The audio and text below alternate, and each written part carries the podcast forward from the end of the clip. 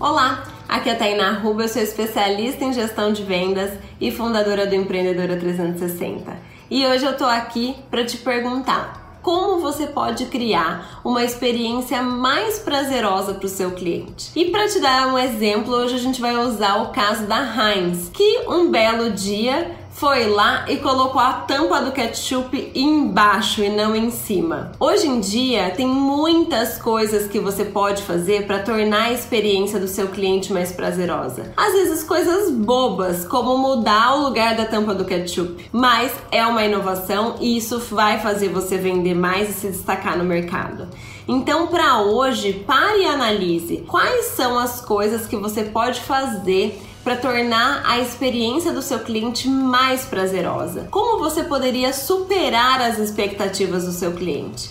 Tenho certeza que pode surgir uma oportunidade de inovação aí. Combinado? Um grande beijo e até amanhã. Tchau, tchau!